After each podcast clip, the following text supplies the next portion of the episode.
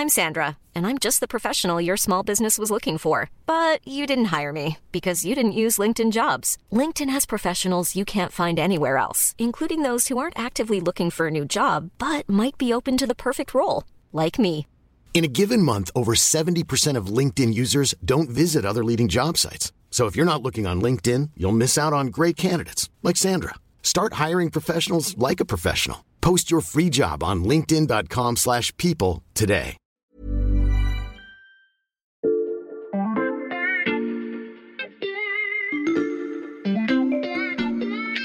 Bonjour, c'est Charlotte Baris. Bienvenue dans La Loupe, le podcast quotidien de l'Express. Allez, venez, on va écouter l'info de plus près. Charlotte, je peux te déranger un petit moment? Bonjour Corentin, oui bien sûr.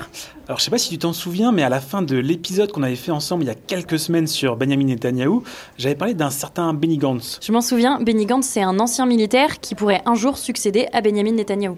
Ouais exactement, et Benny Gantz, euh, j'ai l'impression que le monde a un petit peu découvert son visage il y a quelques jours avec cette vidéo. Si d'ici au ramadan, les otages n'ont pas été libérés, les combats continueront partout, y compris dans la région de Rafah. Et depuis, en fait, l'inquiétude, elle grandit concernant cette offensive sur Rafah. Euh, C'est tout au sud de la bande de Gaza. Il y a déjà des millions de Palestiniens qui ont fui là-bas et les conditions de vie sur place sont déjà très très difficiles. Et donc tu as une idée de podcast sur le sujet? Ouais, En fait, dans ce contexte, je me dis qu'on devrait faire un épisode sur Benny Gantz, parce que c'est pas pour rien que c'est lui qui a pris la parole sur ce sujet euh, très compliqué qu'est Rafah. Et en réalité, je pense aussi qu'il pourrait succéder à Netanyahou bien plus tôt qu'on ne le pense. Très bonne idée Corentin, on prépare le studio et on se retrouve tout de suite.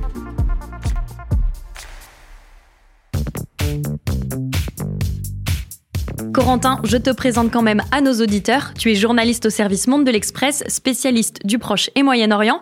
Je lis le reste de la déclaration de Benny Gantz dont on a entendu un extrait. Une offensive se fera de manière coordonnée et dans le cadre d'un dialogue avec les partenaires américains et égyptiens en facilitant l'évacuation pour minimiser autant que possible les pertes civiles. Ce sont des mots très forts. Pourquoi c'est lui, Benny Gantz, qui prend la parole et pas Benjamin Netanyahu Alors, après le 7 octobre, euh, Gantz il a choisi d'intégrer le cabinet de guerre. Euh, C'est un gouvernement d'urgence resserré qui euh, symbolise l'unité de la nation israélienne et qui gère la guerre contre le Hamas menée par Benjamin Netanyahou. Et si c'est Gantz qui parle de cette offensive à venir euh, sur Rafah et qui donne un petit délai avant cette attaque, c'est surtout pour montrer qu'il y a une, en fait, une marge de manœuvre, que Israël est prêt à négocier avant l'attaque et que si le Hamas décide de libérer des otages, eh bien en fait on peut éviter cette offensive parce qu'en fait Gantz il garde une image beaucoup plus modérée que Netanyahou. Donc quand il parle, ben, en fait ses adversaires, mais aussi les alliés d'Israël l'écoutent. Et puis c'est aussi un moyen de cacher un petit peu les divisions au sein même du cabinet de guerre israélien. Quelle division? Bah, depuis quelques semaines, on voit un désaccord qui est de plus en plus important et de plus en plus public sur les priorités de la, la guerre à Gaza. Pour Netanyahou et pour l'extrême droite israélienne, la priorité c'est d'exterminer le Hamas. Mhm. Et pour Gantz et les plus modérés, c'est de sauver les 130 otages israéliens qui sont toujours dans la bande de Gaza. Et pour ça, bah, il faudrait négocier et passer un accord avec le Hamas, sans doute pour un cessez-le-feu, ce que refuse à tout prix le gouvernement Netanyahou pour l'instant. Ces prises de position de Benny Gantz depuis le 7 octobre, est-ce qu'elles trouvent un écho auprès des Israéliens? Euh, oui, et surtout auprès des familles d'otages et des plus modérés, mais il y a plusieurs autres raisons qui expliquent sa popularité. Parce que déjà, après le 7 octobre, il a reconnu très vite sa propre responsabilité dans la faillite sécuritaire en tant qu'ancien ministre de la Défense. Et alors que Netanyahou, bah, lui, il a préféré mettre tout ça sur le dos de l'armée et des services de renseignement. Mm. Et puis aussi le fait que Gantz accepte de rejoindre le cabinet de guerre et de siéger à côté de Netanyahou, qu'il déteste franchement, bah, ça le rend très populaire parce que ça montre qu'il fait passer l'intérêt de la nation avant ses propres petits calculs politiques. Et surtout, c'est quelque chose qu'il avait déjà fait en 2020 quand il avait accepté de former une coalition avec Netanyahou pendant la crise du Covid, alors qu'il ne partage ni ses idées ni sa ligne politique. Et quelle est la position de Benny Gantz vis-à-vis de l'extrême droite avec qui, tu nous l'as expliqué la dernière fois, Netanyahou a formé son gouvernement? Bah, ça, c'est très important et d'ailleurs, c'était la seule demande de Gantz pour rentrer euh, dans le cabinet de guerre, c'est que l'extrême droite n'en soit pas membre. Euh, donc, il y a toujours des ministres d'extrême droite en, en Israël, hein, on en parle régulièrement, mais ils ne font pas partie du tout du cabinet de guerre. Mm. Donc, Gantz, c'est quelqu'un qui ne transige pas là-dessus. Euh, pour lui, il est hors de question de faire des alliances avec les suprémacistes juste pour obtenir le pouvoir. Et là-dessus et sur beaucoup d'autres points, c'est un peu l'anti-Netanyahou. Et ça aide aussi qu'il n'ait pas 40 ans de politique derrière lui ou des procès pour corruption comme Netanyahou. Et puis aussi, comme c'est un ancien militaire, ça plaît beaucoup aux Israéliens. Pourquoi? Bah, Malgré les gros ratés du, 7 octobre dont on en a parlé, l'armée, ça reste l'institution la plus respectée en Israël. Et dans un moment de traumatisme national comme il le traverse, euh, Gantz, il peut proposer un visage rassurant aux Israéliens, celui de quelqu'un qui s'y connaît en sécurité. Et puis aussi, pendant longtemps, euh, Israël a porté d'anciens généraux au pouvoir, euh, comme Yitzhak Rabin ou Ariel Sharon. Et tous les deux ont été chefs d'état-major d'ailleurs, euh, avant de devenir Premier ministre. Et j'imagine que dans les sondages, on voit la cote de popularité de Benny Gantz grimper, notamment depuis le 7 octobre. Oui, là-dessus, vraiment, tous les sondages en Israël sont raccords. S'il il y avait des élections aujourd'hui, le parti de Gantz multiplierait par 3 son nombre de sièges à la Knesset, le Parlement israélien, de 12 à 37 sur 120, quand ceux du Likoud, le parti Netanyahou, eh bien, il diminuerait de moitié, de 32 à 16 députés. Mm. Et en plus, Gantz, euh, c'est quelqu'un qui rencontre régulièrement les familles des otages qui sont revenus à Gaza. Et ces familles, elles sont devenues un symbole de contre-pouvoir très important en Israël. Elles ne veulent plus du tout entendre parler de Netanyahou. Ces désaccords avec Netanyahou et cette popularité, est-ce que ça pourrait vraiment conduire Benny Gantz au poste de Premier ministre? Ce serait le choix plutôt logique parce que c'est le seul dans l'opposition qui a un profil aussi euh, consensuel, aussi rassembleur. Euh, par exemple, l'autre grand nom de l'opposition, c'est Yair Lapid. Euh, il a été brièvement Premier ministre en, en, 2022, mais il est beaucoup plus marqué à gauche. C'est une gauche d'ailleurs un peu caviar, parce que c'est une ancienne star des médias, il est proche des élites de Tel Aviv. Et euh, Lapid, d'ailleurs, il a refusé d'entrer dans le cabinet de guerre à cause de Netanyahou, à cause de sa coalition avec l'extrême droite. Et il est beaucoup moins souple, et il fait partie de ceux qui disent publiquement que Netanyahou devrait démissionner dès maintenant, en fait. Mais pour changer de chef de gouvernement, Corentin, il faudrait que des élections soient Oui, et la question, elle est seulement de savoir quand ces élections auront lieu. En théorie, ce Parlement, il est élu jusqu'en 2026, mais le gouvernement pourrait chuter en cas de lourds désaccords ou, par exemple, si Benny Gantz décidait de claquer la porte du cabinet de guerre, ça pourrait provoquer éventuellement des élections dès cette année. Benny Gantz pourrait donc très bientôt être le prochain Premier ministre d'Israël. Il est temps de s'intéresser à son parcours pour comprendre qui est celui qui parviendra peut-être à la tête du pays.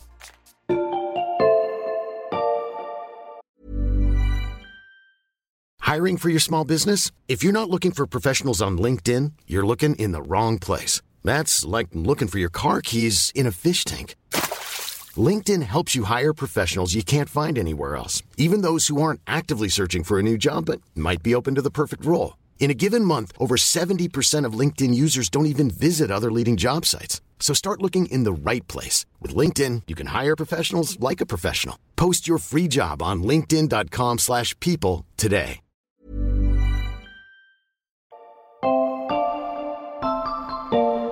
Corentin, tu as évoqué les positions politiques de Benny Gantz, tu nous as donné un petit aperçu de son parcours, mais je te propose d'entrer un peu plus dans les détails.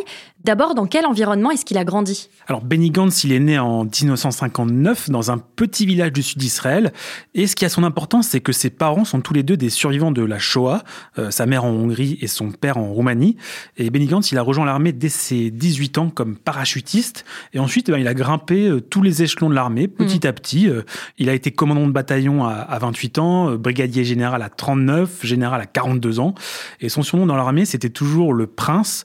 Et il était réputé pour euh, un sang-froid vraiment à toute épreuve et aussi pour son organisation euh, très carrée. En tant que militaire, quelles sont les opérations qu'il effectue? Alors par exemple, Gantz, il a dirigé le commando qui devait sécuriser l'opération Salomon en Éthiopie en 1991, euh, qui a réussi l'évacuation de 14 000 juifs éthiopiens vers Israël. En 2000, c'est aussi son bataillon qui était le dernier à quitter le Liban occupé, et Gantz a un peu fermé la frontière derrière lui. Mm. Et longtemps aussi, il a été en poste en, Cisjordanie. En 2011, euh, Gantz a été nommé chef d'état-major de l'armée israélienne, c'est le plus haut rang possible, et c'était le, le résultat en fait d'un compromis politique parce que déjà à l'époque Netanyahou était premier ministre, il s'entendait pas du tout avec Gantz, mais en fait c'était le seul nom sur lequel la coalition au pouvoir a pu se mettre d'accord et donc Gantz il a dû gérer euh, en tant que chef d'état-major une première guerre dans la bande de Gaza en 2014. Et comment il se retrouve en politique? Quand il prend sa retraite en 2015, ce qui est obligatoire après 4 ans comme chef d'état-major, bah, il s'est lancé dans le business d'abord avec un succès plutôt relatif et très vite il a eu envie de faire de la politique. En 2018 il a créé son propre propre parti centriste bleu-blanc, les couleurs du drapeau israélien, euh, qui s'appelle maintenant le Parti de l'Unité nationale. Et dès qu'il s'est lancé en politique, euh, il allait très haut dans les sondages mmh. et les observateurs l'ont tous vu comme un futur Premier ministre parce que, bah, comme on l'a dit tout à l'heure, c'est un peu l'anti-Netanyahou. Il est assez central, il a une idéologie très souple, donc Gantz peut rassembler pas mal de partis autour de sa personne et c'est indispensable dans le système politique israélien qui ne fonctionne en fait qu'avec des coalitions. Mmh. Et en 2019, enfin, bah, il s'est présenté pour la première fois aux législatives. Elle se passe comment ces élections pour lui? Bah, Dès le début, il aurait pu prendre le poste de Premier ministre. En quelques mois, il a réussi à fédérer une bonne partie de l'électorat anti-Likoud pour faire jeu égal avec la liste de Netanyahou, euh, ce qui a empêché ce dernier de trouver une coalition majoritaire au Parlement. Et donc, il y a dû y avoir de nouvelles élections. Alors, je vais vous passer toutes les étapes, mais en réalité, le, scrutin ne permet pas vraiment de mettre un terme à la crise politique. Et Netanyahou a dû former un gouvernement très fragile jusqu'à ce qu'il ait la crise du Covid en 2020. Tu nous as expliqué pourquoi Benny Gantz séduisait l'électorat israélien, notamment depuis les attaques du 7 octobre 2023. Mais que pense-t-on de lui hors des frontières d'Israël? Bah, Gantz, il a toujours cette image de modéré. Euh, il est connu sur la scène internationale et il peut compter sur des alliés européens qui sont euh, franchement fatigués par Netanyahou. Mmh. Gantz, par exemple, il a eu euh, Emmanuel Macron au téléphone début janvier, alors qu'il n'est pas Premier ministre. Et ça, c'est un vrai affront à Netanyahou, qui a toujours à avoir cette image de quelqu'un qui parle aux puissants. Et du côté des États-Unis, alliés d'Israël? Pour te répondre, euh, je peux te raconter une petite anecdote. Bien sûr. Alors, c'est passé assez inaperçu, mais en fait, tout début octobre 2023, donc avant le 7 octobre, Benny Gantz, il était en, un, simple député de l'opposition et il était en voyage à Washington avec des rencontres de très très haut niveau, notamment avec Jake Sullivan, qui est le, conseiller à la sécurité nationale de Joe Biden. C'est vraiment très proche du président américain. Mhm. Et d'après plusieurs sources, eh bien Gantz, il était à Washington pour discuter de la normalisation des relations entre Israël et l'Arabie saoudite, tout simplement parce que les Saoudiens avaient peur des ministres d'extrême droite euh, de Netanyahou et ils cherchaient des soutiens au sein de position israélienne pour conclure ce rapprochement. La dernière fois, tu avais évoqué le lien entre Biden et Netanyahou.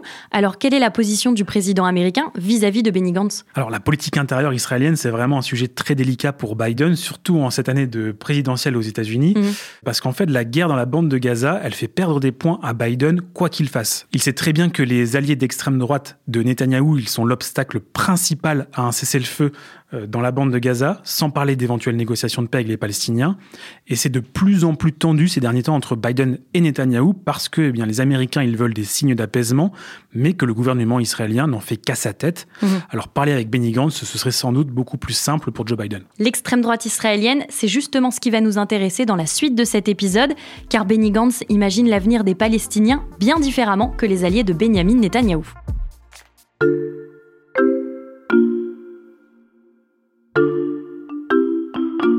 Alors Charlotte, j'ai une autre petite histoire pour toi pour continuer ce podcast. Elle concerne toujours Benny Gantz? Alors non, cette fois c'est à propos des ministres d'extrême droite de Netanyahou.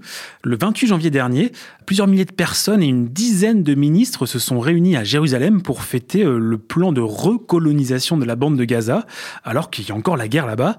Et ce soir-là, bah, on avait par exemple Itamar Ben-Gvir, qui est le ministre de la Sécurité nationale israélienne, et quatre autres membres du gouvernement Netanyahou, qui vivent dans des colonies de Cisjordanie au mépris du droit international. Ces personnalités qui, d'après les États-Unis, empêche un dialogue et des négociations avec le camp palestinien, comme tu viens de nous l'expliquer. Exactement, hein, parce que ce sont surtout leurs positions extrêmes sur les Palestiniens qu'on entend euh, dans les médias.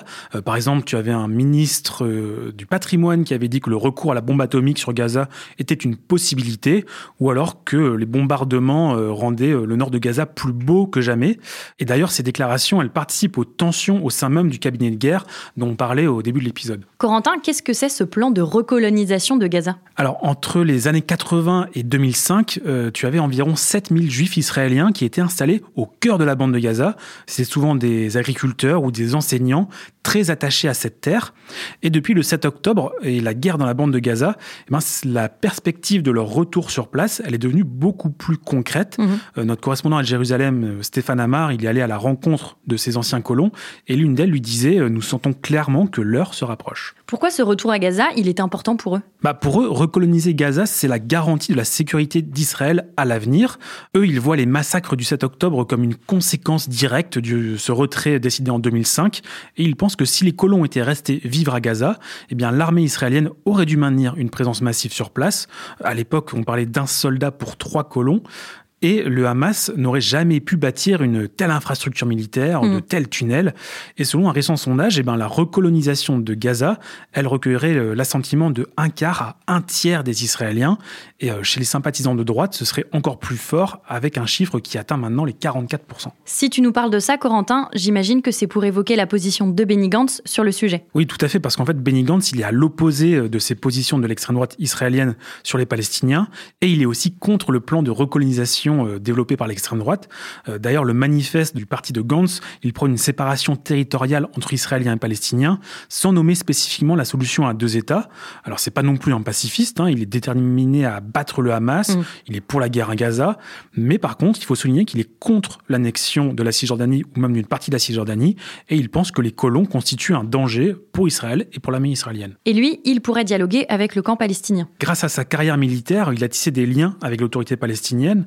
D'ailleurs, c'est un des seuls politiques israéliens euh, à avoir rencontré le président palestinien Mahmoud Abbas plusieurs fois en personne. Mm. Benny Gantz, il est connu pour être un, un pragmatique et pas du tout un idéologue, donc il va chercher des solutions et il sait qu'il faut négocier avec euh, l'autorité palestinienne, contrairement à Netanyahou, euh, qui a tout fait depuis 20 ans pour affaiblir cette autorité palestinienne.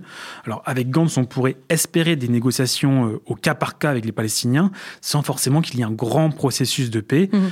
Mais bon, quoi qu'il arrive, il faut être réaliste. Hein. Avec ou sans Benny Gantz, la paix entre Israéliens et Palestiniens, elle prendra des années, voire même des décennies. L'avenir du conflit entre Israéliens et Palestiniens est donc peut-être entre les mains de Benny Gantz. Merci Corentin pour ce portrait. À bientôt. Corentin Pénarguer, journaliste au service Monde de l'Express, spécialiste du Proche et Moyen-Orient. Tous ses articles sur Israël et la guerre à Gaza sont à lire sur l'express.fr. Alors si ce n'est pas déjà fait, chers auditeurs, pensez à vous abonner. Le premier mois est à 1 euro en ce moment. Et si nos épisodes vous plaisent, n'hésitez pas à suivre La Loupe sur votre plateforme d'écoute, par exemple Castbox, Apple Podcast ou Spotify. Vous y retrouverez un nouveau podcast du lundi au vendredi dès 6h du matin. Cet épisode a été monté et réalisé par Jules Cro. Retrouvez-nous demain pour passer un nouveau sujet à La Loupe.